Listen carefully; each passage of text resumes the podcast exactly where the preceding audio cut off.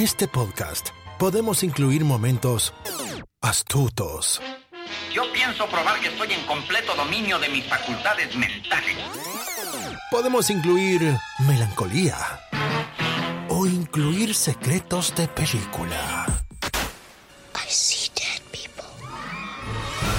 Queremos que te quedes a escuchar. ¿Qué te pasa, Mafly? ¡Gallina! No te vayas, ¿A dónde vas? no seas gallina. Nunca más. Me llames gallina, nunca más. Acomódate. Bienvenidos a Baterías No Incluidas. Con Jimena Campos y Samuel López. Únete a la aventura. Un podcast dedicado a la cultura pop del cine y televisión que hicieron historia. Vamos a llevarte por un túnel del tiempo audiovisual lleno de recuerdos y grandes momentos. Prepárate un buen asiento, palomitas, algo para tomar, porque así comenzamos. Baterías no incluidas. Arranca. Bienvenidos. Eh, Bienvenidos al episodio número 25 de Baterías No Incluidas. Yo soy Jime Campos y frente a mí, Sammy, ¿cómo estás el día de hoy? Estoy muy contento, Jime, por fin terminó este crudo invierno. ¿Qué tal tu semana? Cuéntame, ¿cómo te ha ido estos días? Pues muy no bien. te he visto, ¿verdad? En todo este tiempo. ¿Quién será el que con el que te duermes a un lado? Pues- Muy bien, muy bien. Sido una semana productiva. Pude terminar mis actividades en la oficina y bueno, pues eh, darnos la oportunidad de descansar, ¿no? Porque creo que a veces subestimamos el valor de no hacer nada, ¿no? Así es, así es. ¿Y tú cómo estás, Jime? Yo estoy bien contenta de terminar una semana más.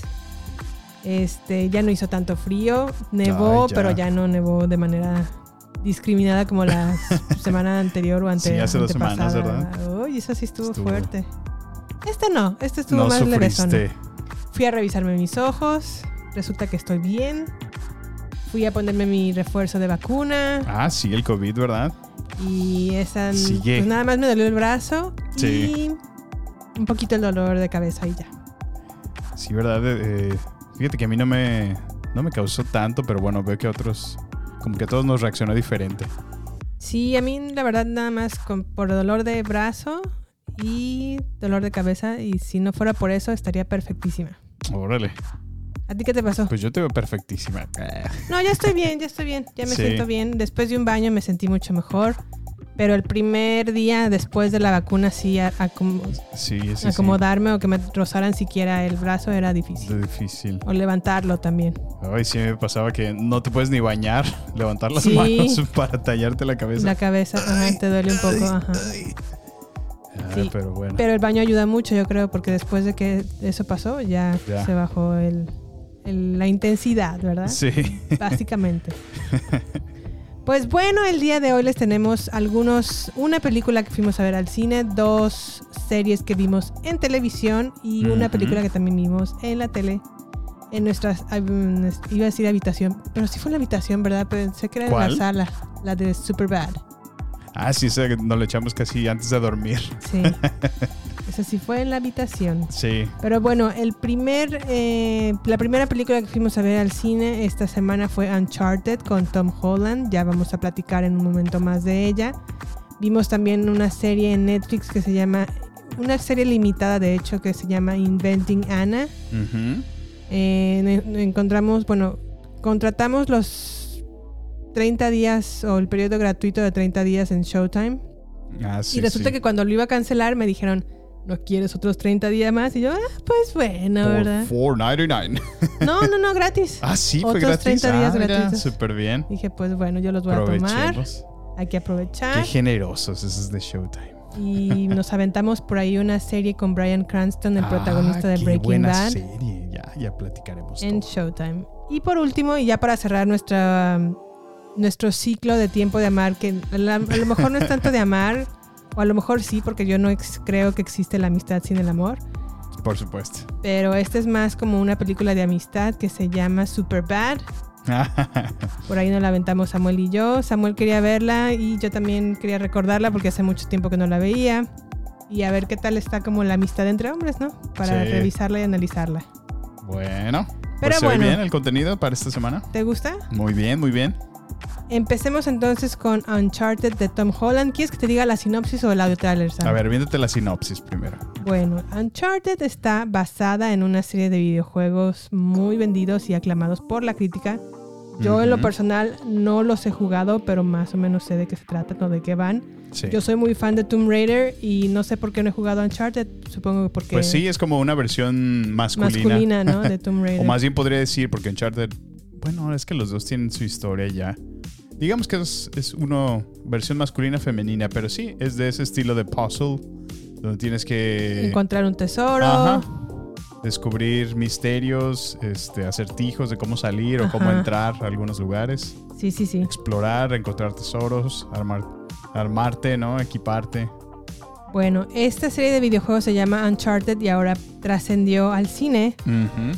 Eh, Uncharted presenta a un joven y ast- astuto y carismático Nathan Drake, que no es tan joven, en- bueno, en la película sí, pero en los videojuegos es un poco más grande.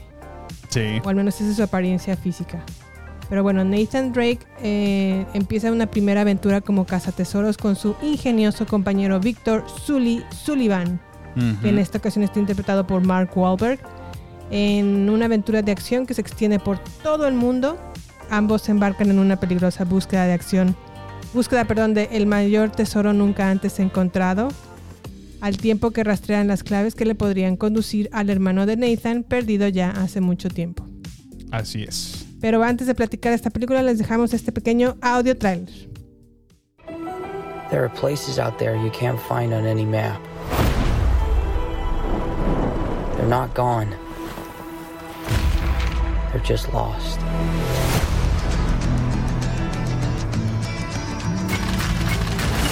Hey, kid. A little young for a bartender, aren't you? A little old for prom, aren't you? Everything in here. Why the map? This is the path that Ferdinand Magellan took to sail around the world. You know your history. It's the biggest treasure that's never been found. Five billion, easy. I think you're here because you're your brother. Well, you know my brother Sam?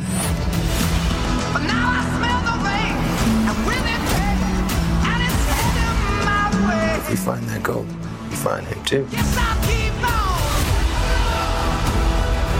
Who the hell is this? I'm a friend of Sully's. Sally doesn't have any friends. I should know I'm one of them. You are a collector. Well, I dabble. I don't double.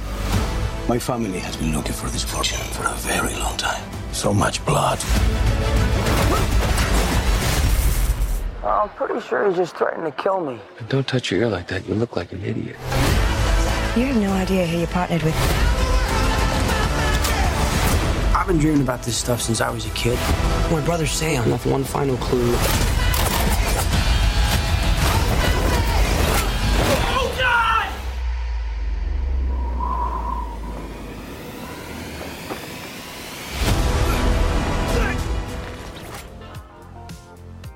Pues ahí está Uncharted. um, la historia, perdón, la, la ficha técnica está más o menos así. Es el título, obviamente, Uncharted del año 2022. Dirigida por Ruben, Frisch- Ru- Ru- Ru- Ruben Fraser. que. Es que traigo euforia en mi, en mi cabeza. Ahí habita. Ru. Ruben Fleischer o Fleischer, que antes dirigió Venom, Zombieland Mm, sí. 1 y 2 o Gangster Squad. A mí sí me gusta la de Zombieland parte 1. Las demás no me gustan, la verdad, en absoluto. El guion está hecho por Rafe Judkins, la música por Ramin Dewandi. Ujú. Y el reparto, pues obviamente el maravilloso Hombre Araña, Tom Holland, Mark Wahlberg, Sofía Ali, Antonio Banderas y Tati Gabriel. Ay, a ver, déjame respiro. Porque la quiero destrozar, Uncharted. Empieza, A Sam. ver, a ver, Jime. ¿Qué opinas de esta película? Quiero escuchar primero tu opinión y después platicamos con la mía. Pues bueno, mira, mm, creo que esta película, eh, bueno, tiene dos, dos aspectos.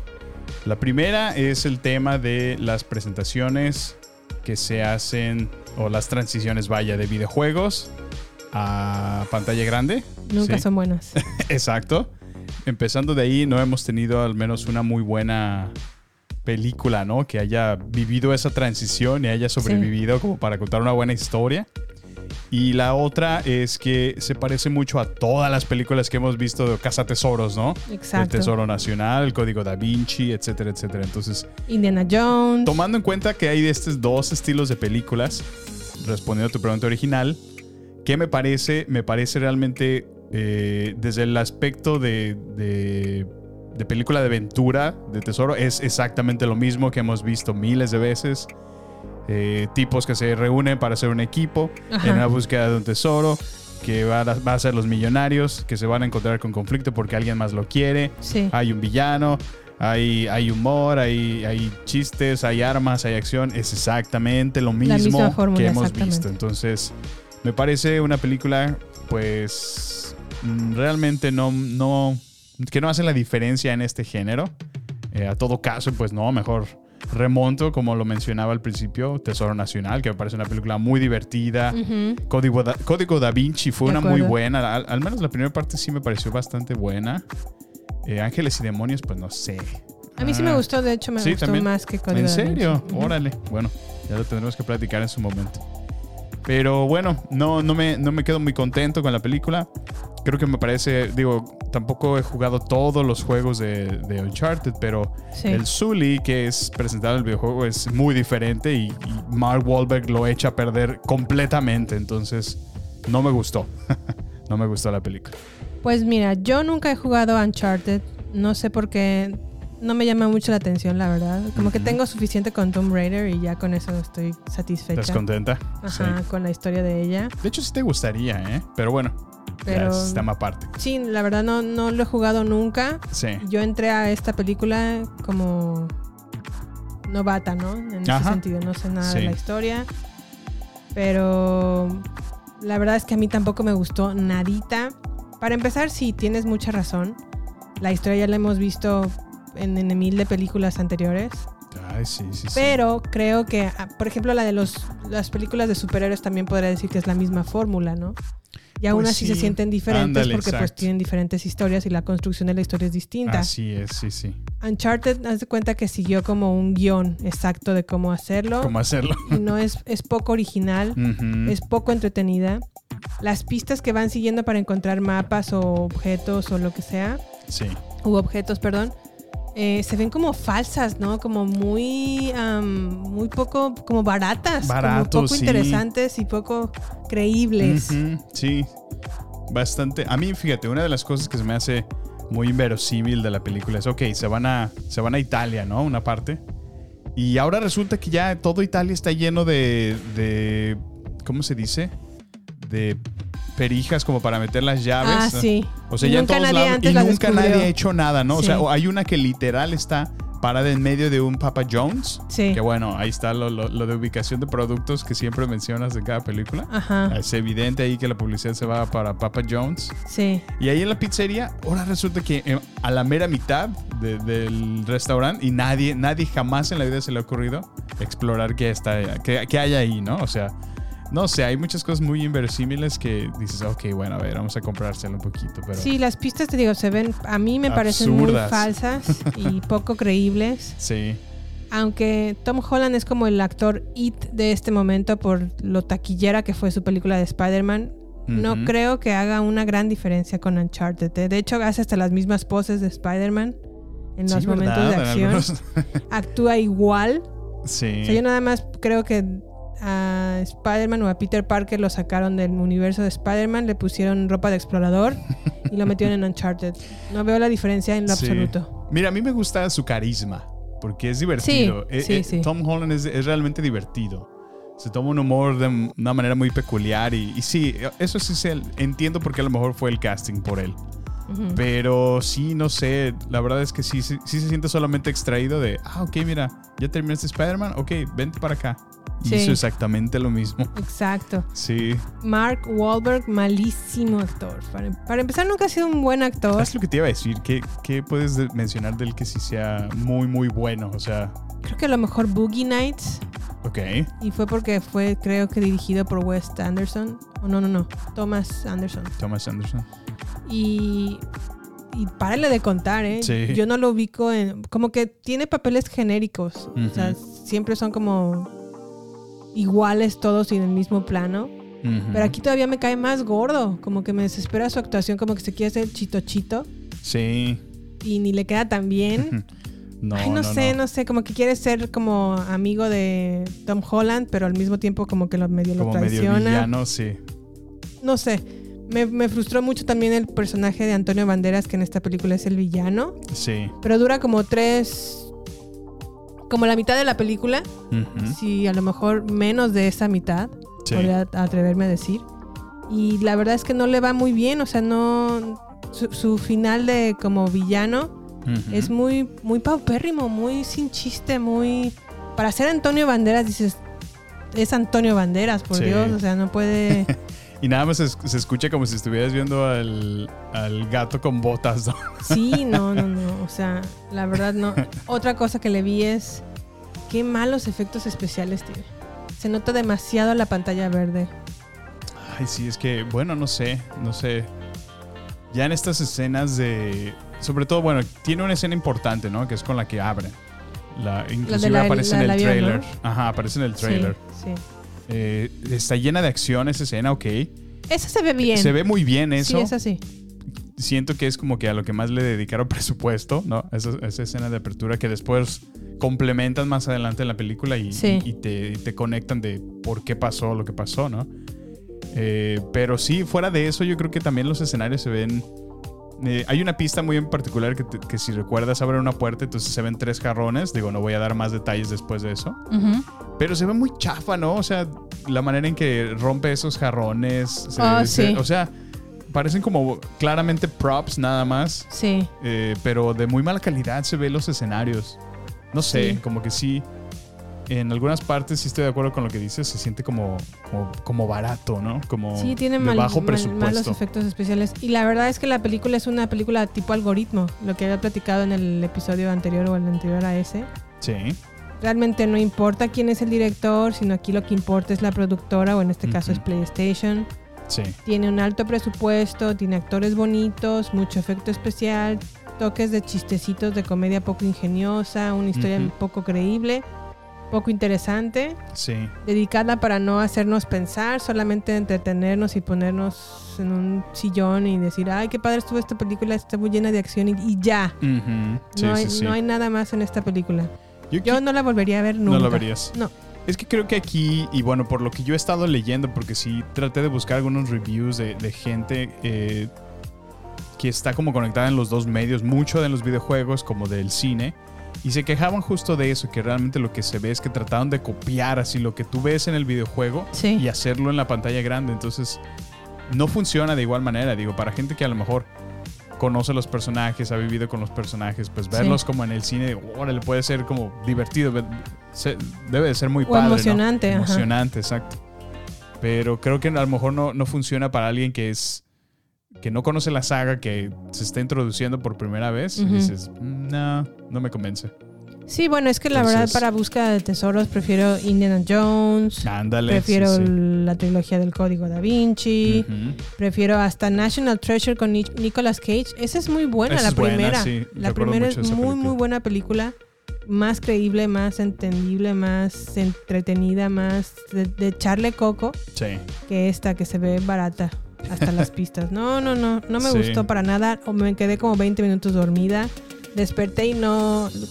Inmediatamente le agarré el hilo, señas de que dije, ay, no me perdí de nada. Sí. O sea que. Sí noté eso, dije, bueno, no. vamos a dejarla descansar.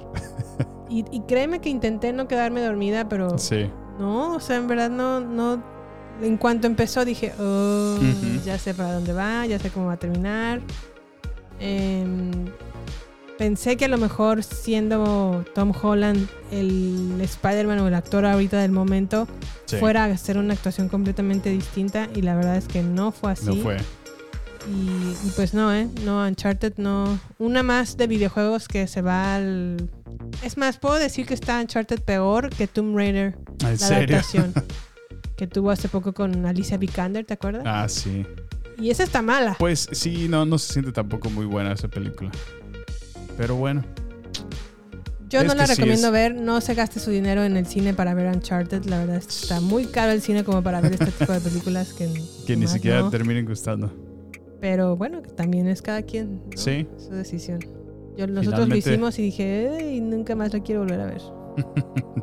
Sí, la verdad no, no me causó la reacción que yo, yo estaba buscando o esperando.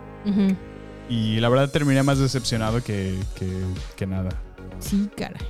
Pero bueno, pues Ahí fue me enfocaré Uncharted. más en, en terminar la, la saga que tengo. Es que tengo el juego de PlayStation que trae todos los juegos, la colección. Oh, sí. Entonces voy a seguir avanzando mejor.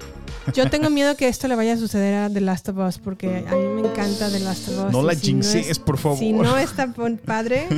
Pero bueno, tengo la esperanza Y es que, de que el director que está llevando The Last of Us, si es un director como con autoría. sí, bueno, también es HBO. O sea, Y es HBO, eh, ajá. sí. Pero bueno, es que, ay, no, no, no. Es que la verdad es, es difícil. Mira, por ejemplo, ¿recuerdas que en la semana estábamos platicando un poquito de, de live actions que han hecho? De, de- de transiciones o, o de animes, ¿no? Que han querido hacer, convertirlos en cine. Y, Como Death Note, ¿no? Por Ándale, ejemplo. como Death Note, que fue, un fiasco también. Sí. Dragon Ball, que quisieron hacerla, es una, una porquería de película, o sea. Y así, o sea, muchas. Y, y- y platicábamos justo eso, ¿no? En la semana. Yo le decía a Jime, eh, el problema es que tratan de, de hacer una representación de lo que tú ves en el anime y lograr los efectos que tú, tú haces en una animación en pantalla es, es muy difícil. O sea, hay algunas cosas que, se- que no, ni siquiera tienen lógica eh, o la física que funciona en el anime. Sí. No te va a funcionar en un set, ¿no? Con dobles, con stuntmans que están ahí tratando de colgarse en cables, nunca va a funcionar. Entonces solo termina vi- viéndose chafa, ¿no? Si no adaptan o, o si no piensan una manera más creativa de presentar estas historias en el cine, van a, van a continuar fracasando así. Hacer esa transición, ya sea anime o videojuegos al cine, les va a seguir fallando esa fórmula. Pues yo tengo fe en que The Last of Us sí funcione porque el videojuego está muy cinemático. Eso sí, sí, sí, sí. Y digo, Muy de acuerdo. No creo que tenga como demasiada ciencia como para hacer un- una buena adaptación de The Last of Us. Me refiero a, a nivel de producción, de, de- de convertir un set en un mundo apocalíptico. Sí. Pero pues a ver cómo nos va, a ver qué. También influyen mucho los actores. Y también son buenos actores los Claro. que están en The Last of Us, pero pues we'll see. Ya veremos. A nuestro querido Pedro Pascal. Ya, Bella Ramsey. Pues bueno, eso fue Uncharted. Nosotros, mm, yo en lo personal no la recomiendo. No se van a perder de nada. De mucho, sí. Ándale, de mucho, exactamente. con Sí, la Uncharted. verdad que no. No vale la pena. Pero bueno, pasamos entonces a Inventing Anna de Netflix. En Inventing Anna, una periodista investiga el caso de Anna Delvey, una legendaria heredera y estrella de Instagram que le robó el corazón y el dinero a la élite social de Nueva York. Oye, pero está buena, ¿no? O sea, me sorprende que es una, una historia real, ¿verdad? Sí, basado en hechos reales. Hechos reales, fíjate. Pero bueno, antes de empezar a hablar de Inventing Anna, escuchemos este pequeño audio tráiler. I might have a story. Her name is Anna Delvey or Anna Sorokin. No one's sure. She's either a rich German heiress or she's flat broke. The charges are insane. Anna committed real white collar felonies while posing as a socialite in an attempt to steal millions of dollars. Hi, Anna. I just had some questions. I have a question. What's you wearing? You look poor. She is everything that is wrong with America right now. I hear I'm famous. People are painting a public picture of me as some criminal. That's not my story. And what is your story? I'm a cold, yes, I'm a cold piece. Anna came to New York, no rich parents, no connections. Sometimes you gotta fake it till you make it. Now we get to the good part. Can I take your order? I'ma serve them what they want. Yeah. Anna is legend around here. You have to work hard to get what you want. I've always known that. I'm building something. It's a private club, a step beyond the VIP room. It's 40 million to finance. We have two banks interested in loaning her the money. Holy shit. To building something special. Do it on it, do it on it. $40 million loan? How in the hell does that happen? Do it on it, do it on it, on it, do it, do it. Maybe it's what's help if you stop thinking about me like everyone else. Like basic, you know? What do you guys think? The most expensive resort in Morocco. I realized the clues were there all along. She put it all on my cards. Pues Inventing Anna es una serie limitada de Netflix con el- del lado de la creadora o por hecha por la creadora Shonda Rhimes, que también hizo Grey's Anatomy, Private Practice, Scandal or How to Get Away with Murder. Es una garantía sin época. No, es la famosa Shonda, ¿no? Sí, es un gran- si la hace Shonda es porque tiene que ser muy buena. Creo que ahorita está también con Bridgerton, Ah, mira, sí. Esa no la he visto, fíjate. Protagonizada por Julia Garner en su papel de Anna Delvey y Anna Klumsky o Chlumsky en su papel de la periodista reportera que está investigando el casillo. Sí. Sammy, ¿qué te pareció inventando a Ana?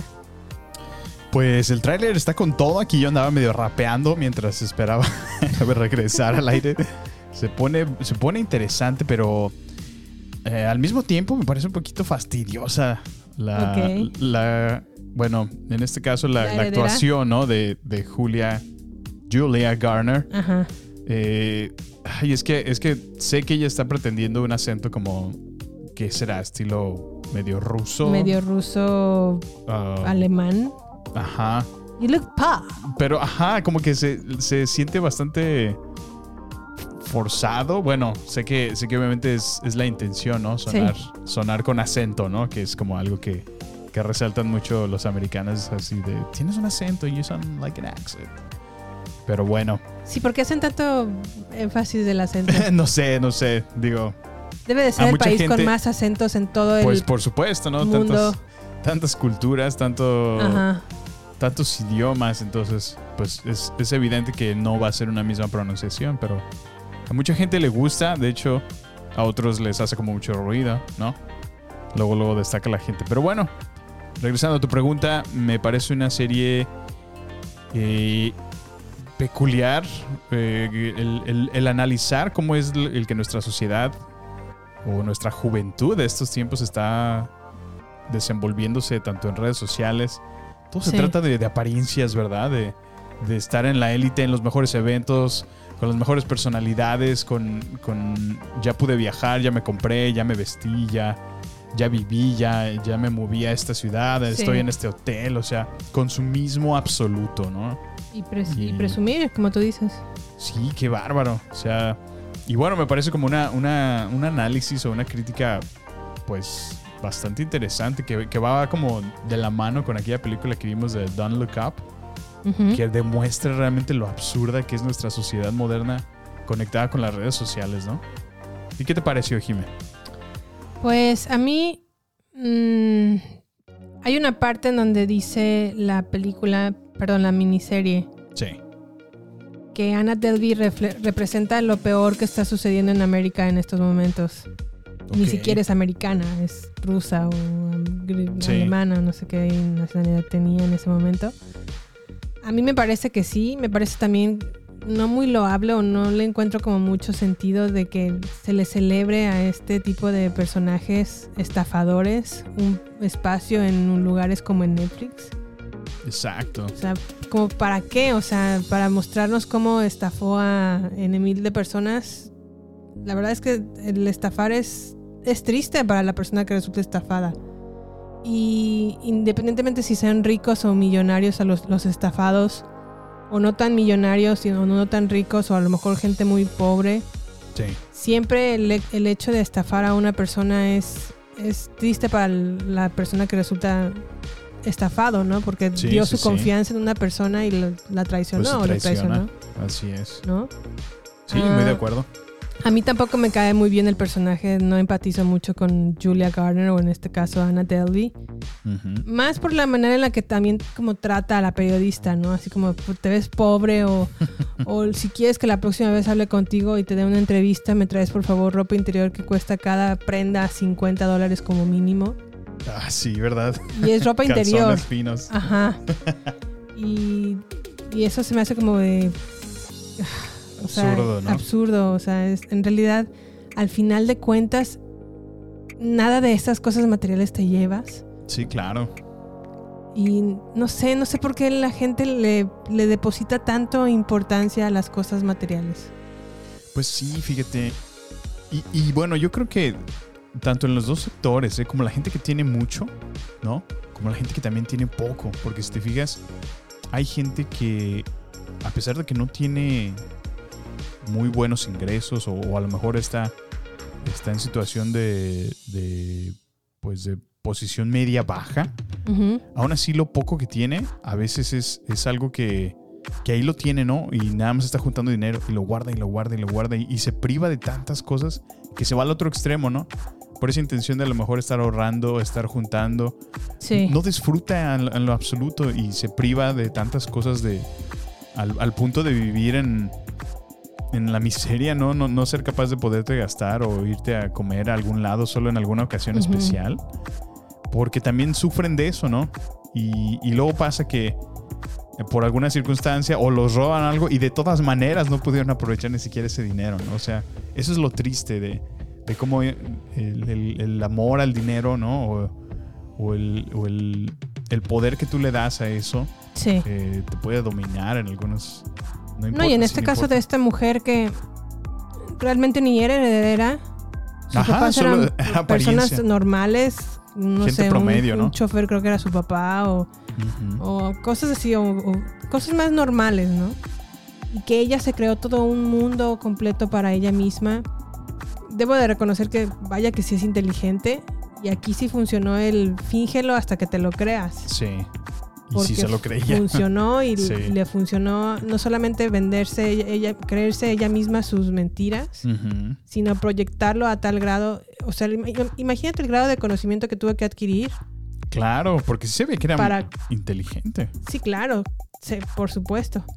Pero el, el nivel de conocimiento que tuvo que adquirir para convencer a la gente con la que se codeaba que en verdad era una heredera. Sí, claro. Sí, sí, sí. O sea, No Se- no se lo podía nada más verbear, ¿no? O sea, gente estudiada, gente Sí, sí. preparada y, y, pues vaya, de alguna manera se, se puso a su nivel. Y debo de reconocer, o me, me puedo imaginar en, los papel, en el papel de ella, debió de haber sido excitante, ¿no? Ese tiempo de su vida en donde se estaba como inventando todo, que a lo mejor ella en el fondo, no, no sé si se daba cuenta de lo que estaba haciendo, o en verdad estaba tan metida en su papel Que se lo creía que siempre. se lo creía completamente. Pues bueno, ahí sí es, es una, una interesante pregunta que podría a lo mejor llevarnos a la reflexión, ¿no? De qué tanto de este tipo de personas puede ser a lo mejor más, más capacidades, habilidades aprendidas o adquiridas y qué tanto es más bien la, la, la cuestión interna, ¿no? De, de tu mente, que a lo mejor puedes tener un trastorno que, que te hace ver cosas que no son, ¿no? O, o- o vives en una realidad alterna. Sí. Que bueno, es, es claro, ¿no? Cada cabeza en realidad sí, sí, sí es nuestro propio mundo, pero pues bueno, a ese nivel es- es- está bastante interesante de analizar. Y cabe destacar que no lo hemos terminado de ver. Nos faltan como cinco episodios más o, cuatro. No hemos visto en qué termina En toda esa historia. cierra, sí. Pero yo se había escuchado un poquito del, del tema antes de que Netflix lo llevara a las pantallas. Ujú. O, a las- o a la pantalla o al streaming. Sí. Y pues sí, o sea, sus papás son gente muy ordinaria, o sea, muy común. Ella, sus papás no entendían por qué se comportaba de esta manera, o sea, por qué empezó como a... Con aires de grandeza también. Ajá. Órale. O sea, y, y resulta pues que sí, o sea, sí era una súper estafadora que pudo haber tomado la opción de nada más pasar un año en, el- en, el- en la cárcel, pero optó por hacerse famosa. Fíjate. Y eso la, la condenó a que se quedara mucho más tiempo en, en la cárcel por En estos cárcel. fraudes que hizo. Y es que vaya que sí, le gastaba y le gastaba duro y tupido. Y era muy astuta como para que hacer que los demás gastaran en ella y ella seguirse viendo como millonaria. Sí, es- eso es lo que a mí me- más me sorprende de- del poder que tú tienes de- de influencia en la gente, ¿no?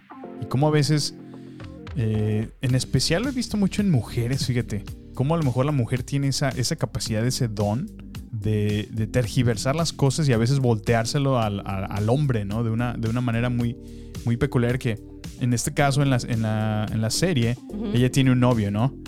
Eh, y, y llega un momento en donde él se da cuenta de que su pasaporte es de otra nacionalidad Sí. y la confronta.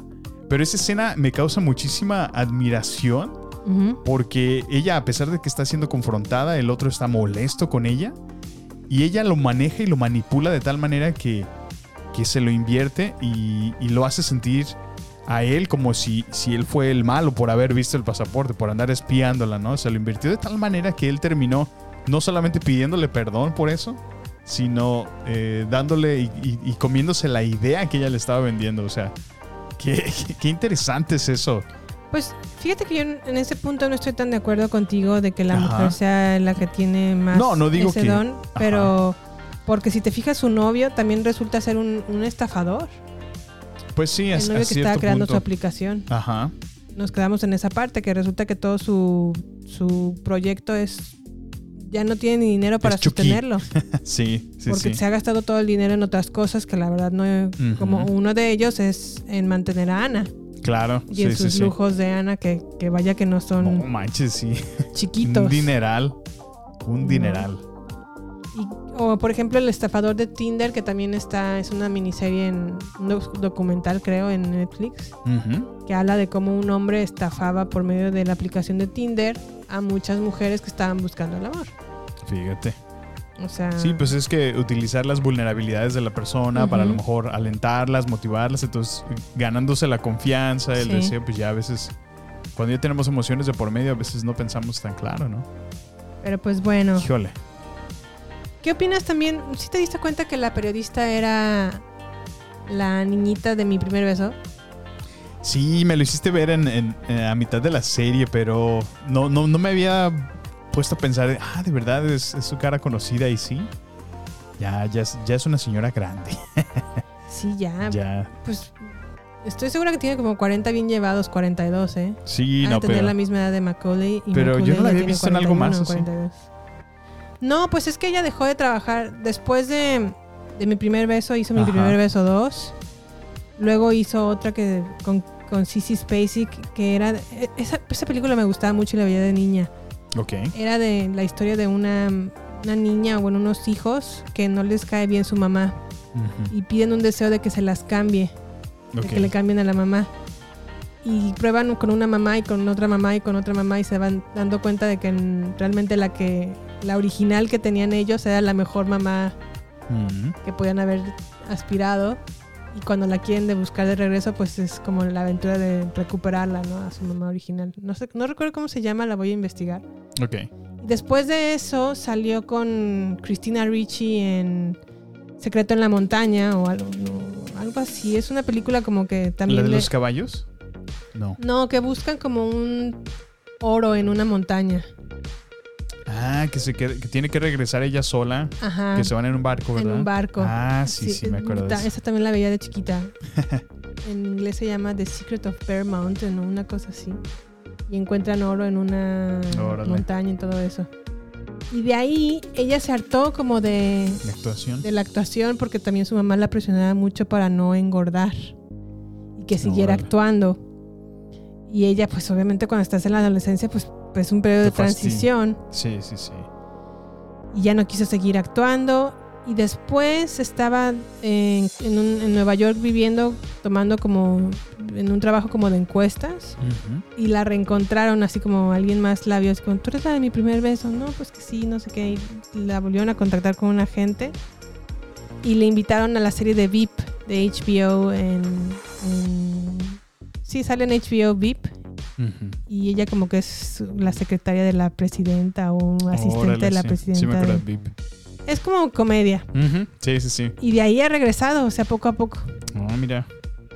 Y ahora está en este papel. Lo cual a mí me gusta. A mí sí me gusta mucho el papel que hacen como Sí, reportera. sí, se ve, se ve muy activa, se ve como que domina su, su personaje. Y me da gusto verla de regreso en las pantallas. Sí. Pues bueno, a mí sí me pareció una buena serie, creo que es entretenida. Me cayó muy bien eh, esta actriz eh, desde que apareció en... Perdón, no ella, sino... sino ahí se me fue Julia. Garner. Ajá. Desde que apareció en Ozark. Sí, en Ozark hace muy buen papel. Sí, digo, ahí es completamente diferente su personalidad. Más como... Más hillbilly, sí, si no está mal dicho el término. Pero bueno, era, era muy divertido verla ahí en Ozark y el personaje que desarrolla. Ahí está también en Netflix. denle una oportunidad. Está muy buena esa serie. Creo que ahorita está ya la cuarta temporada, ¿no? Así es. Sí. Yo le perdí la pista a Ozark. The ¿eh? Ozark. Ya no la seguí viendo. Sí, sí está buena. Y curioso porque vivo cerca de la zona, entonces no, no sé por qué.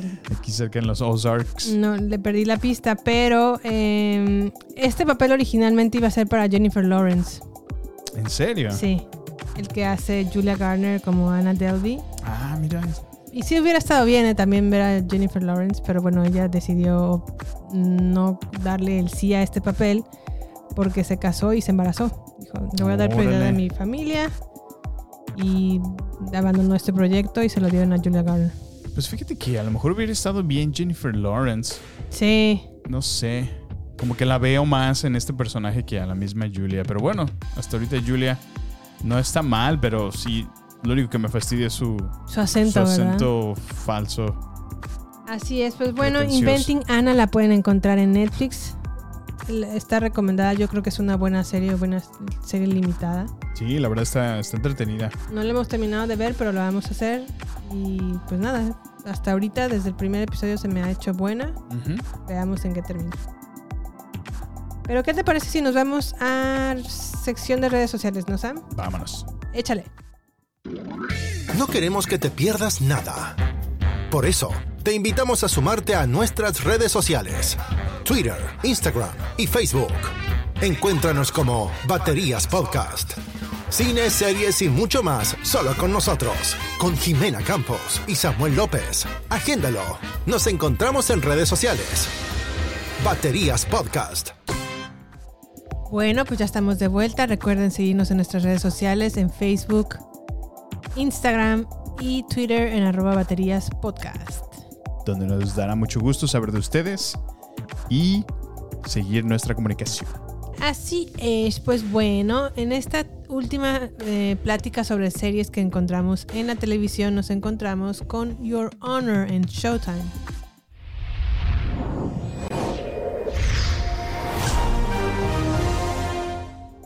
Y Your Honor va más o menos así cuando el hijo de un respetado juez, que en este caso es Brian Cranston, es un juez de Nueva Orleans, eh, se ve involucrado en un atropello y fuga.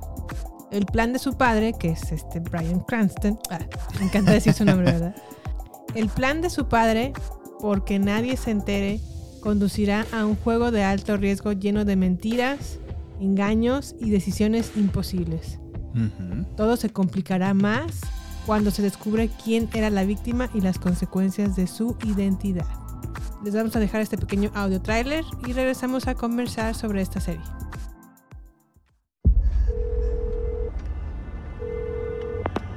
Nine one one. What's your emergency? Hello? Are you there?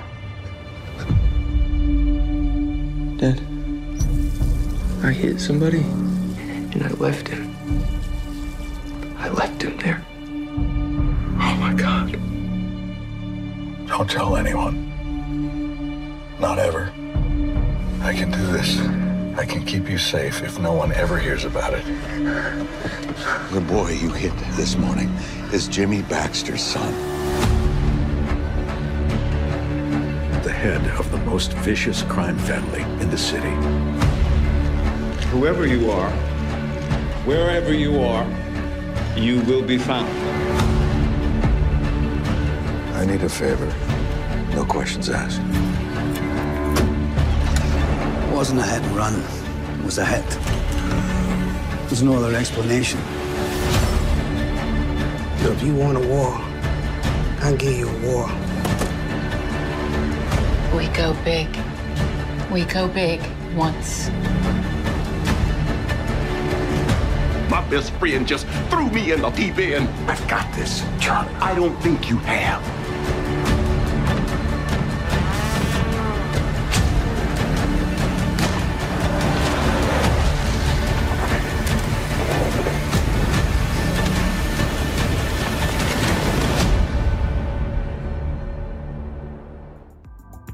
Híjole. Qué serie, Jimé. Qué serie acabamos de descubrir. Y ya está viejita, ¿eh? Salió en el 2020. 2020, sí, sí, sí. Andamos atrasados en esta. Sí, caray. Brian Cranston lo pueden ubicar porque salió en. Era el protagonista de Breaking Bad. La leyenda Heisenberg. Heisenberg, eh, exactamente. O el papá de Malcolm, el de Malcolm, el del medio. Sí, no, ¿quién no conoce ahorita a Brian Cranston? La verdad es que fue una muy buena, eh, un buen descubrimiento, muy buen descubrimiento. Desde el primer episodio nos en- enganchó, ¿verdad, Sam? No, qué bárbaro, qué bárbaro. Y es que qué actorazo en verdad es, Sí, es qué buen actor Brian. Cranston. La verdad, mis respetos.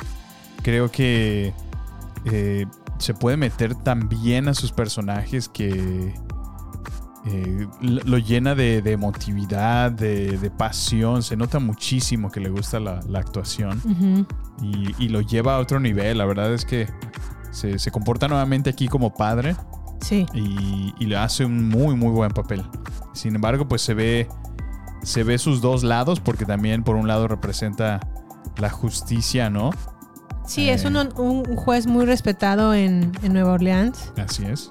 Tiene un hijo que es como estudiante de fotografía, que por cierto tiene un estudio de fotografía muy padre el hijo. Pues sí, no es como su como su loft. ¿no? Es como un pequeño departamentito que tiene en la parte de atrás de su casa. Sí. Y justo en el aniversario de, su, de la muerte de su madre, va a un vecindario mm, de clase de gente más... um, Clase media baja. clase media baja, exactamente. No, yo diría que baja, por la Pues zona sí. en la que se veía. Y deja un, un- un- como un ramo de flores y un cuadro, ¿no? De su mamá.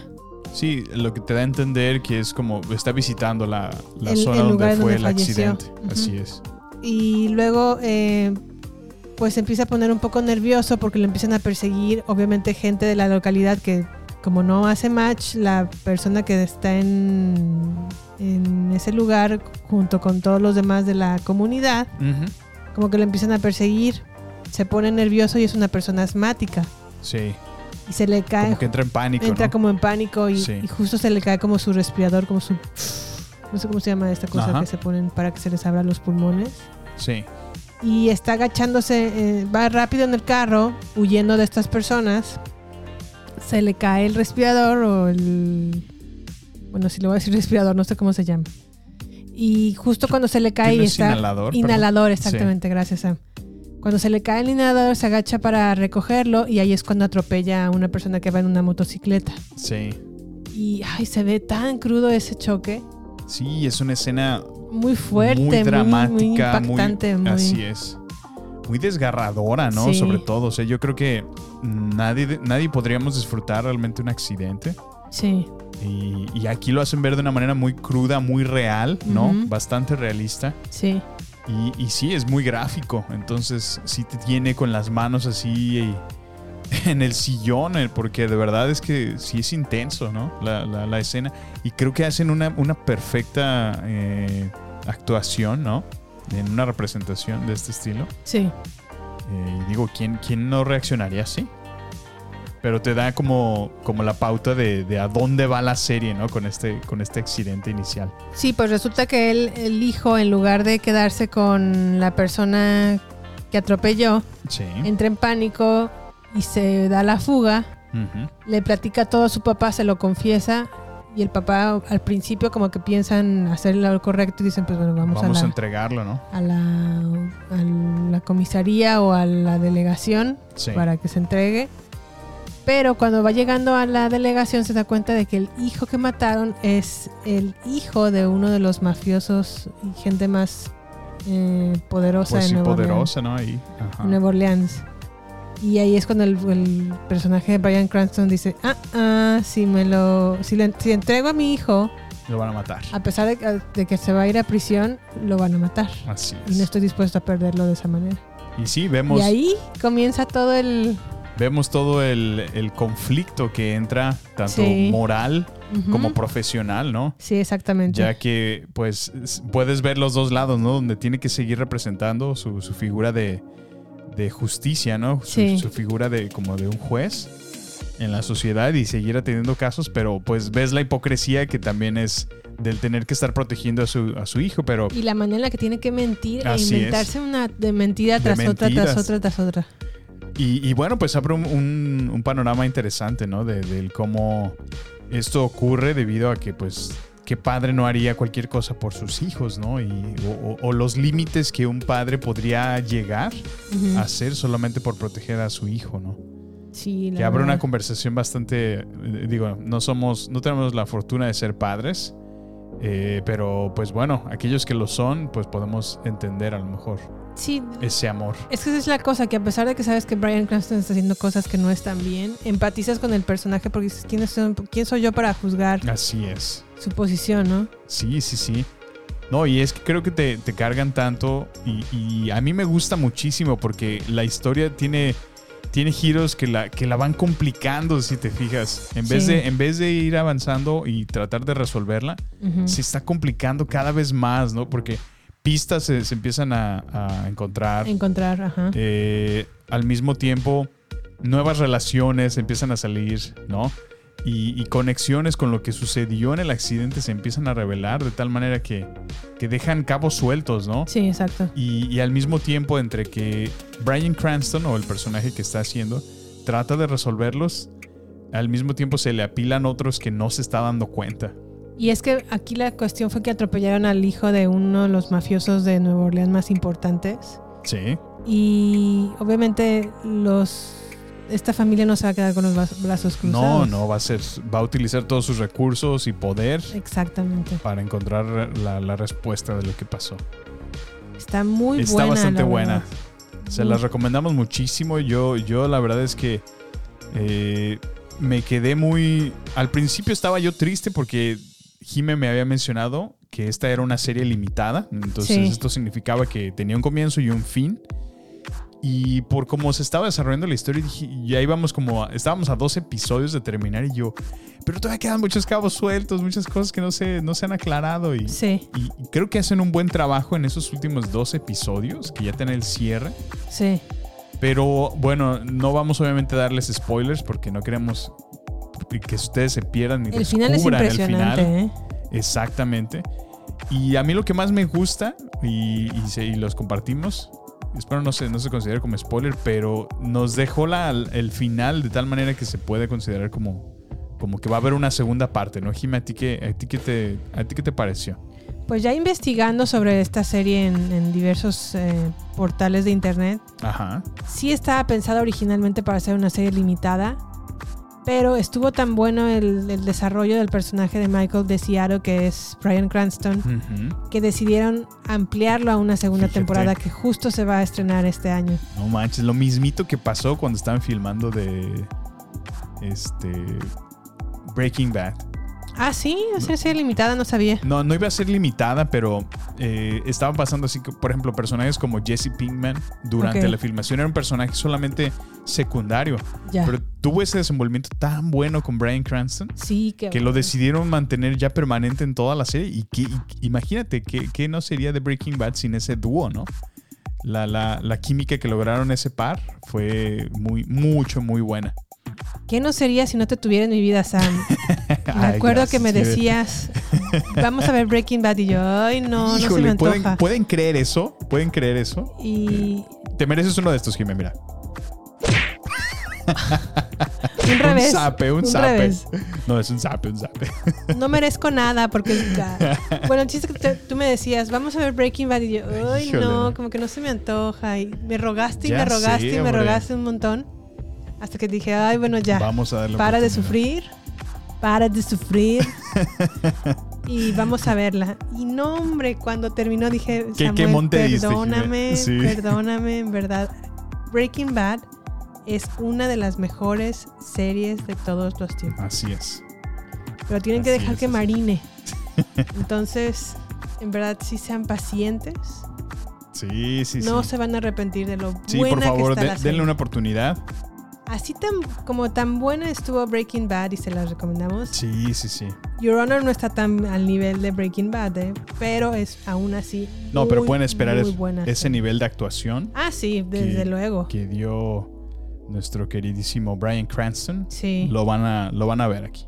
Si les gustan las películas históricas, a mí me encantan, la verdad. Hay una película de Brian Cranston también en HBO Max que se llama All the Way. Ujú. Él interpreta a Lyndon B. Johnson en su primer eh, mandato de cuatro años después del asesinato de John F. Kennedy. Qué bárbaro, qué buena actuación hace Brian. Cranston como Lyndon, Lyndon B. Johnson. Órale, esa sí no la he visto. Está muy buena, también se la recomiendo, es garantía Brian Cranston. Entonces, si les gusta su nivel de actuación de este señor, no se pierdan No se the Way, que la verdad roba el aliento. No, pues excelente. Pues ahí fue Your Honor en Showtime. Adquieran la, la promoción de 30 días. Aprovechamos, ¿verdad? Aprovechenla, que ahorita Showtime está de, de, De buenas. de buenas. Y también, yo creo que la semana que entra vamos a platicar de una serie que acaba justo de lanzar Showtime sobre el creador de Uber, Ah, sí, se ve buena. que también se ve muy interesante. Entonces, a ver, a ver si, si está como A dicen si- que está. Como A ver si Marina, como dices. A ver si está tan buena como lo dicen. Ya Excelente. lo platicaremos, o a lo mejor dejaremos que pasen unos dos o tres episodios para, para ver cómo se desenvuelve. Y entonces ya tenerles algo más de qué contarles que el primer episodio. No, perfecto. Pues bueno, ahí fue entonces Your Honor con Brian Cranston en Showtime. Y ahora pasamos a la sección Tiempo de Amar, que ya no es tanto tiempo de amar. Sí, ya, de hecho ya no.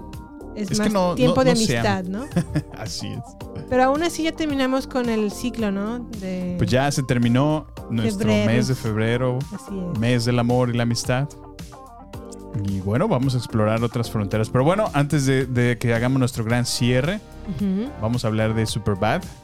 Superbad fue una película que Sam quería ver desde hace tiempo. A mí hace mucho que no la veía, entonces dije, a ver, vamos a verla. Sirve que podemos tocar el tema de la amistad en el podcast Sí. y verla juntos, a ver qué tal está.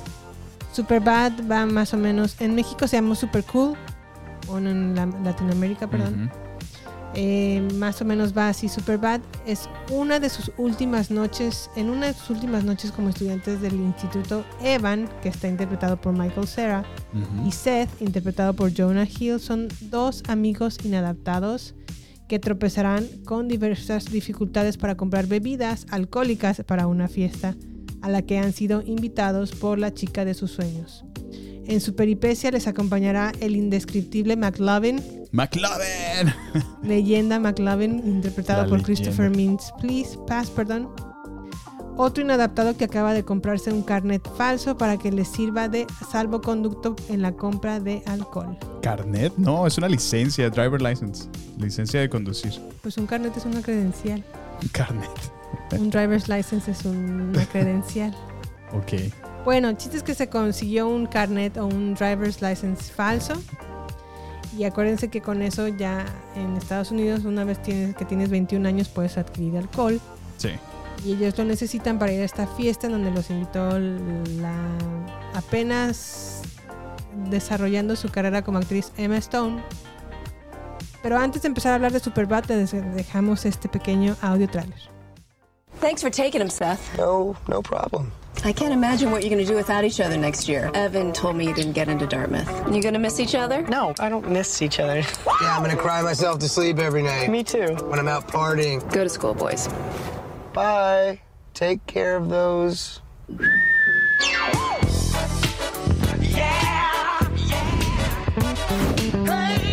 I never see you at parties or anything. Saturday was actually a crazy night for me. Seth's parents were throwing this party, like a get together, cocktail casual. Wow. And then we went to a nightclub. You got in. We got right in. That sounds like a lot of fun. You would have loved it. Get my brand new fake ID. Wait, you changed your name to McLovin? Doesn't even have a first name. It just says McLovin. This guy's either gonna think here's another kid with a fake ID, or here's McLovin, the 25 year old Hawaiian organ donor. I am McLovin. Hello, Mindy. Um, okay. I'm gonna need to see some identification. Makes me feel young again. Ethnically, was he like like uh, What? African? Af- Af- Was he African? No, he was like you. He was Jewish. So we have an African Jew wearing a hoodie. Tonight is our last party as high school people. You know when you hear girls saying like, "Oh, I was so gone last night. I shouldn't have slept with that guy." We could be that mistake. Engage.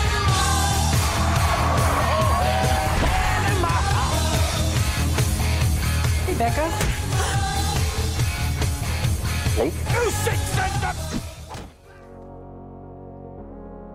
Panamá. Pues Superbad desde el año 2007, dirigida por Greg Motola. Que ahorita les digo qué más ha hecho este señor. Ha dirigido Adventureland. Ha dirigido. ah, Adventureland, si lo has visto, ¿no, Sam? ¿Cuál es Adventureland? Que sale um, Kristen Stewart. Mm, Ah, sí, sí, sí. Que sale con este muchacho. ay, ¿Cómo se llama? Que la hace del ex Luthor. Jesse, ese muchacho. Jesse Einsberg. Sí, la hacen, está bien loquilla esa. esa pero sí es del mismo género. Locuchón. Sí, es del estilillo. La verdad es que a mí no me Está- no conozco mucho de su filmografía de. Greg Motola, pero bueno, el guion está hecho por Seth Rogen y Evan Goldberg y está protagonizada por Jonah Hill, Michael Cera, Christopher Mintz Pass, Seth Rogen, Bill Harder y Emma Stone. A ver, Sam, ¿qué tal se te hizo Superbad? A mí me encanta esta película, es, es muy divertida. es, es como, vaya, como, un, como una proyección de todo lo que a lo mejor no hice cuando yo era niño. Yo era un niño muy, muy bien portado. este... Una proyección de todo lo que no hiciste cuando eras niño. Así es. ¿En, en quién te reflejas tú? Para empezar. Ay, pues no sé, yo, yo sí llegué a ser mucho como... ¿Cómo se llama? Creo que es Michael, Michael Cera. ¿Como Evan? Eh, como Evan, así es. Más tranquilo, más... eh, tenía amigos, mis muy, mis muy buenos amigos de la secundaria. Sí. En especial mi amigo Panda, le mando un abrazo. Nos escucha cada semana. Pero, Hola, panda. Sí, sí, de, de hecho éramos los rechas, los rechas.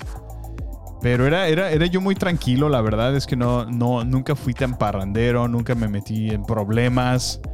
Eh, fui una persona muy tranquila en esos tiempos y a lo mejor todo eso, todo eso que veo en la película fue a lo mejor de las cosas que dije, ay, pude haber vivido algunas, algunas otras muchas. Y, y bueno, pues no porque digo que no puedo vivir ahora ya, pero, pero bueno, lo hecho, hecho está. Pues yo la vi como. Puedo destacar más bien que tiene una muy buena música. Ah, está padrísima la música, sí. Es una película tipo Hasta el intro, ¿no? Sí, el intro está padre también. Sí, sí, está muy animado. Debo de reconocer que el personaje de Jonah Hill, Seth, me desesperó un poco, me cayó gordo. Porque, ay, no sé, que como sí, que tiene, ¿eh? muy- tiene, tan, tiene tan poca autoestima. Es un actor que no, a mí en lo personal no, no se me hace muy bueno porque como que actúa así, exactamente así. O sea, él es el payaso de, de las películas, ¿no? Sí. No- Sí, también en, en Don't Look Up. oh, sí, exacto. es que- y es que así lo ves, si lo ves, por ejemplo, hay otra, ay, ¿cómo se llamaba esa? Um, creo que era Underdogs. También. Que haciendo nada más con las pistolas, ¿no? O sea, Inmamable. Sí. No es un actor que honestamente respete mucho, pero pues bueno, la verdad es que ahí está, es, es chistosón, sí, sí hay momentos, pero bueno, yo creo que en- a mí en lo personal el que se lleva la película es este actor McLovin. Christopher Mintz Place o Place como lo pronuncian, pero sí es, el, es la leyenda de McLovin. Sí. Creo que Seth, Seth Rogen estaba más joven ahí también. Bill Hader, que es, que es Barry en la otra serie que hemos visto. De HBO. Me encanta ese personaje que hace, es, es muy buen actor. Él, él, yo creo que, bueno, ese, ese dúo que hicieron como los policías Sí.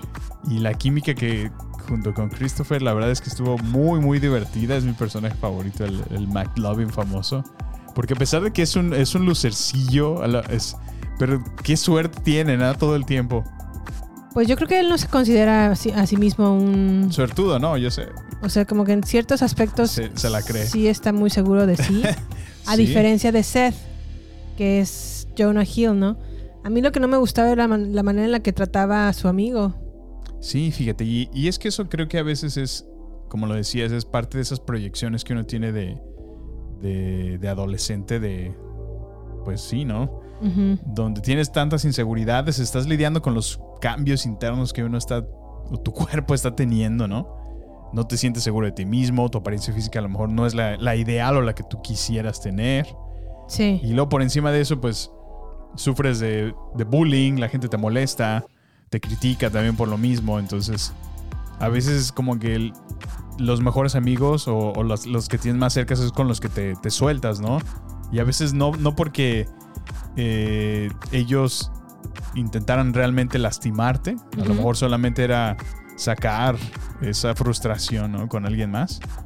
Pero bueno, yo, yo lo entiendo porque así es entre, entre hombres. A veces uno dice cosas y, y- y a lo mejor solo está molesto, hablas con groserías a la otra persona, pero no, no, no es en serio, vaya. Solamente estás frustrado, solamente estás enojado.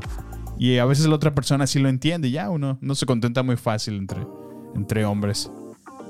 Pero ¿a, ti qué, Pues- ¿a ti qué te pareció esta dinámica, Jimmy? Mira, para de amistad. Te digo, a mí el personaje con el que menos empaticé fue con Seth, ah, Jonah Hill. No me gustó, por ejemplo, ¿qué onda con sus dibujos de penes? sí, sí, sí. Por eso te digo que a mí se me hace muy divertido esto porque sí te lleva a esos tiempos de, por ejemplo, a mí me, me- me recuerdo mucho en la secundaria eso, que me paraba, iba al baño o algo, ya regresaba y ahí y un pitote dibujado en mi libreta. Y ay, ay, ¿y ahora quién un fue? pene, Samuel, un pene. Bueno, bueno, vamos un a miembro hablar. viril. Pero sí, o sea, todas esas cosas son, son clásicos de ese estilo, ¿no? De, y me llamó la atención que me dijiste que es una enfermedad, ¿no? No sé si es una enfermedad, O, pero... o un trastorno, algo así. Ay, se me- eso, eso se me hizo entre chistoso, sí, por un lado. Obsceno, Pero por otro, otro. dije, uy, qué raro. O sea, si, si conociera realmente a alguien en mi escuela que en su lonchera guarda recortes de penes, debo de reconocer que sí, sí se me haría raro. Es una Sí, fijación. de, uy, que pues, ¿cuál es, qué onda con ¿Qué esto? onda con eso, verdad? Sí. Pero por el otro lado, McLovin me, también es, es, yo creo que mi personaje favorito. Me causa mucha risa su manera de actuar. Eh, la dupla o la dinámica que hace con los policías. Sí, sí, sí. También te puedes dar cuenta que los policías sufren de autoestima y que encuentran sí, en sí. McLovin un como escape de todo lo que a lo mejor ellos no hicieron o no pudieron alcanzar a hacer en sus tiempos su de más adolescentes. Sí, sí, sí. Y por eso les pesa, porque hay una parte en la película donde se, se les escapa, ¿no?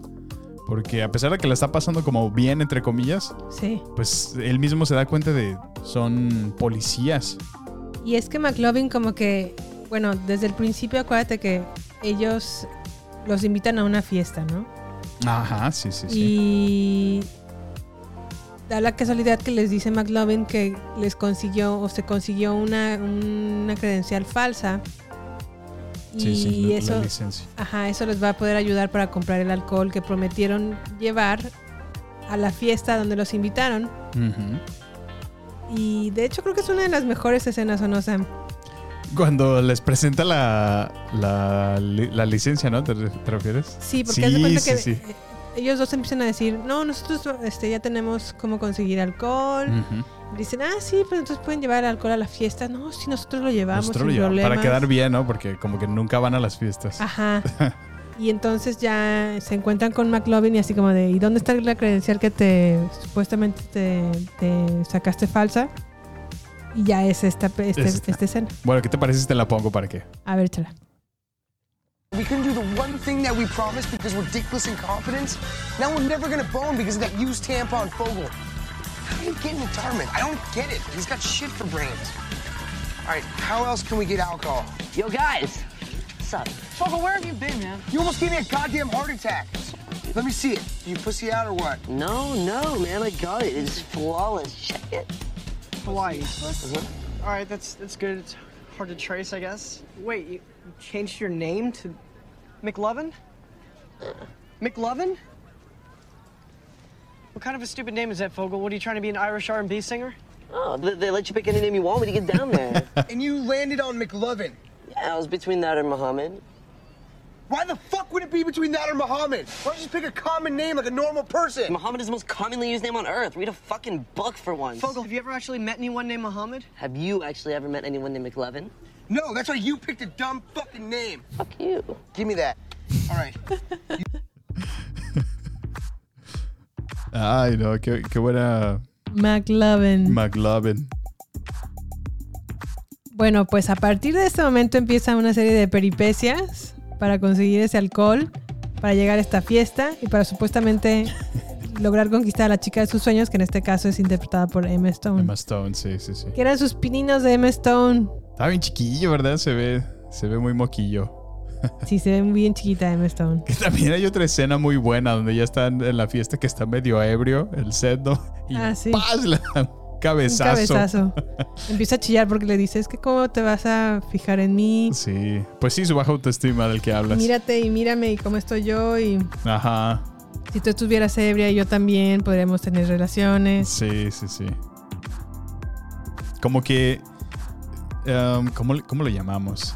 Fantasea tanto, ¿no? Y de alguna manera idealiza cómo debería o no ser la relación o las cosas, ¿no? Sí.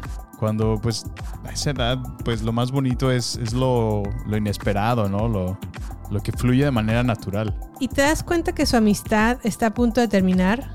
Sí, es que se ve muy sacudida y a mí me pasó justo eso. eh, el moverte de una ciudad a otra o mudarte.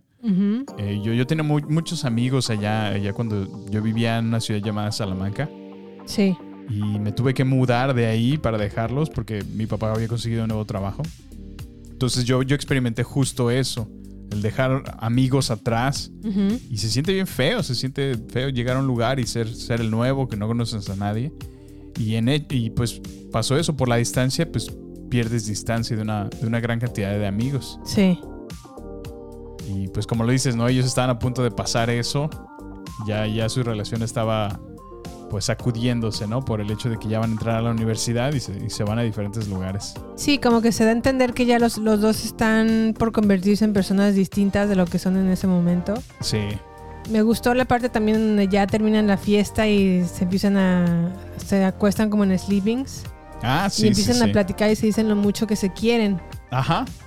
Y luego al, al siguiente día van como a un centro comercial y ahí es cuando se dan cuenta de que ya su amistad está a punto de cambiar, que ya no, no volverá a ser lo que fue, fue por años. Ah, sí, sí. Y cada quien se- de hecho se va con su interés amoroso. Claro. Y se voltean a ver como de... Como, De- como- de, como "Te voy a extrañar, con tristeza amigo". de que te voy a extrañar porque saben Sí. que ya no va a ser lo mismo nunca más. Y sí, eh, digo, es, es una de las partes a lo mejor de la vida que, que, pues uno crece, ¿no? Por supuesto son, son los cambios de la vida. Y digo, eventualmente no, no es que ya no se fueran a volver a ver en la vida, pero sí, es un hecho de que ya hay cosas o momentos en nuestra vida que no nos damos cuenta, ¿no? El, el clásico meme, ¿no? Que dicen de, alguna vez estuvimos, salimos a la calle a jugar Sí. y no nos dimos cuenta que fue la última ocasión. Y es cierto, ¿no? O sea, ¿cuántas, cuántas de esas historias? Yo, a mí me encantaba salir a jugar en la calle, jugaban las bicicletas y, y, y en qué momento realmente nos dimos cuenta que ya, o sea, ya hubo un momento Sí. que ya no volviste a salir. Y ya, porque ya cambió tu vida y ahora ya te dedicabas a otras cosas, ahora estabas pegado al internet, en el Messenger, ¿no? Ya eran diferentes interacciones sociales, ¿no? Sí. Y, y eso evolucionaba. Y ahora la gente ya no sale a la calle. Ya no sé. O sea, en general ya nadie Ya sale a la calle. pídelo por Uber. Oye, em, yo soy una persona que me gusta mucho Booksmart. Ah, sí, sí, sí, yo sé. y Esa la película. comparan mucho Booksmart con Superbad. Yo no creo que tengan, Pues- de hecho, nada que ver más. em, sí tienen algunas similitudes, como, por ejemplo, el personaje de Jonah Hill es hermano en la vida real de la protagonista de Booksmart, Ah, mira, interesante fact. No sabía eso. de Vinnie Feldstein. Sí, ahora que lo veo, sí, sí tiene parecido. en Sí, son, son hermanos en la vida real. Sí, sí, Entonces, sí. pues bueno. La historia parte a partir de dos amigas o amigos que se quieren mucho. También en. Booksmart es exactamente igual. Lo que yo valoro y aprecio mucho entre la amistad de mujeres y la de hombres, a diferencia de esta película y la otra, es que em, en Superbad, el personaje de Seth Rogen, perdón, de Jonah Hill, trata muy mal a, a Michael Cera. O sea, como que les, le bajita la mano, siempre está haciendo como comentarios de. Como que lo está tonteando, ¿no? Constantemente. Sí, sí, sí. Y en, Sup- en, en Booksmart, perdón. Las Es- es dos, todo lo contrario. Ajá, las dos al contrario, se echan porras la una No, y a se la están otra. halagando. y- Halagándose todo el Sí. tiempo. Estás hermosa, no. ¿Quién te dijo que tú estás hermosa? No, tú estás hermosa, no tú. O sea, Sí, completamente otra relación muy distinta. Bueno, debes entender que si entre hombres el decirte que estás hermoso, pues no, no, no. No, no, no vale, no va. Sí, no, yo sé que tampoco Somos que la machos. dinámica es distinta, pero también como que no me gusta a mí, a mí en lo personal no me gusta cómo lo trata. Bueno, y sí. cómo a lo mejor Se va al otro Michael extremo. Cera le aguanta todo. Sí, sí, sí.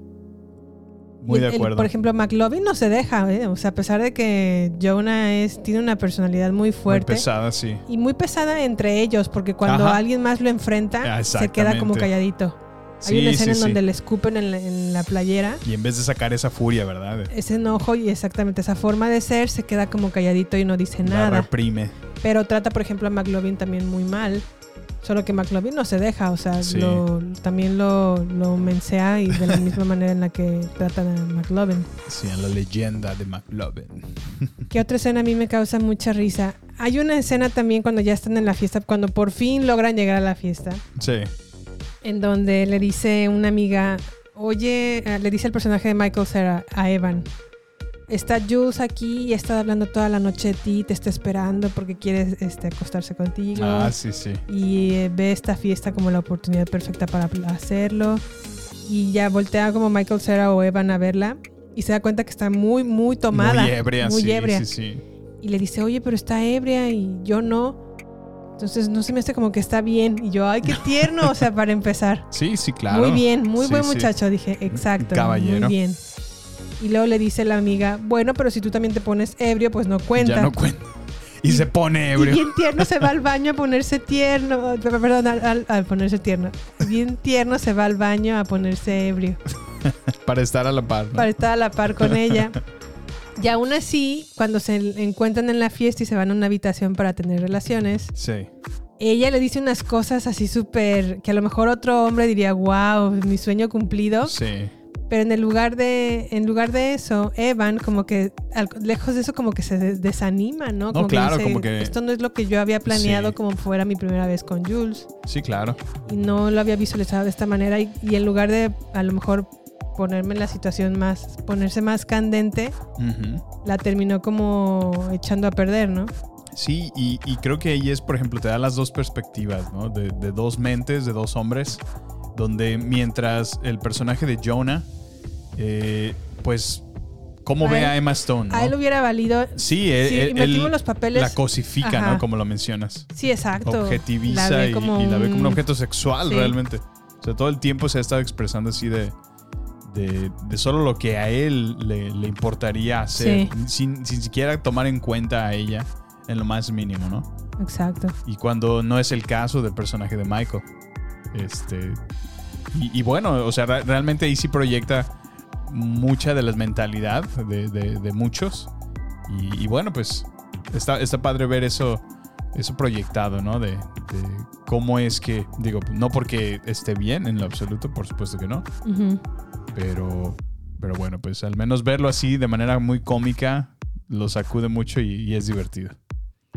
Pues bueno, ahí estuvo Superbad. Nosotros la vimos en la plataforma de Peacock. No sé si quieres agregar algo más sobre esta película, Sam. No, pues eh, diviértanse, es una película muy, muy divertida. Se las recomendamos mucho. Por supuesto que no es apta para, para niños No. ni adolescentes, entonces, eh, bueno, tomen sus medidas mientras la vean porque sí está algo intensa.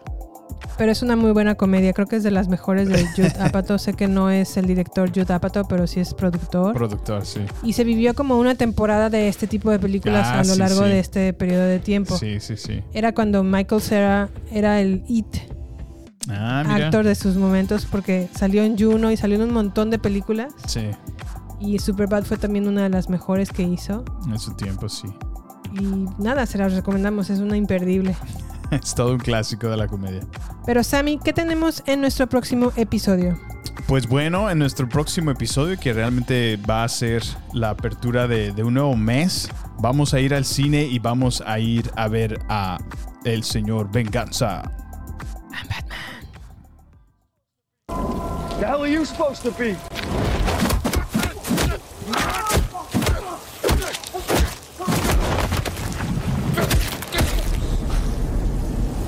I'm vengeance. Estoy tan emocionado. Se viene Batman. Vamos a ver a Edward Cullen. Edward Cullen o, o Cedric. O Cedric. O Cedric en Harry Potter. Diggory de Harry Potter. Mira qué, qué brinco eh, ha dado, ¿no? O I'm Vengeance. No, la verdad es que he estado leyendo los, los primeros reviews, Reviews, que han ajá. hecho de esta película. Ajá. Hay gente que le da excelentes reviews. Dicen que, que es, es de lo mejor que DC ha hecho después de Dark Knight, que, que- da un super homenaje a Batman. Que los últimos 45 minutos de la película son oro molido. Digo, wow, no sé. ¿En serio? No sé, no sé. Estoy mucho, muy, muy eh, emocionado Pues se por me esta hace película. poco el oro molido para las tres horas que dura. Tres horas, imagínate. Digo, para, para que 45 minutos sea lo mejor. No, es que, o sea, dicen que lo, los último, que lo último está de no más. No Mars. Pero bueno, ya veremos. Vamos a ir al cine, ya reservamos nuestros boletos. Este, y vamos a, a contarles todo sin spoilers. Nuestros primeros reviews. A ver qué tal está. La verdad, estoy emocionada de ver esta. Sí. ¿eh? Pero bueno, pues les seguimos invitando a que se suscriban a nuestro podcast. Por favor, califíquenos, déjenos una reseña si nos escuchan desde Apple Podcast, donde nos gustará saber de ustedes. Y bueno, recuerden que estamos en nuestras redes sociales como arroba baterías podcast en Twitter, Instagram y Facebook, donde nos encantará saber de ustedes. Déjenos un comentario, déjenos alguna opinión de lo que hemos estado hablando. Si quieren algo en particular, también estamos abiertos. Y bueno, háganos saber sus comentarios. ¿Algo más, Jimé? Pues nada, muchas gracias por escuchar este episodio. Aquí nos vemos dentro de ocho días. Los queremos. Y cuídense mucho, síganse cuidando con esta situación. Sé que ya bajaron los casos, pero aún así. Sí, síganse ustedes protegiendo, por Cuídense. favor. Si se van a ir a ver The Batman, vayan, sí, con sus medidas de protección. Diviértanse, disfrútenlo. Bueno, pásenla bonito. Un gusto, como cada semana, estar con ustedes. Gracias por escucharnos una vez más. Y hasta la próxima. Hasta la próxima. Besototes. Este es el final solo por hoy. Hasta la vista, baby. Prepárate para más acción, misterio y seguir descubriendo las mejores escenas y secretos del cine y serie. Solo aquí. En nuestra próxima entrega, Baterías No Incluidas Podcast, con Jimena Campos y Samuel López. Hasta la próxima.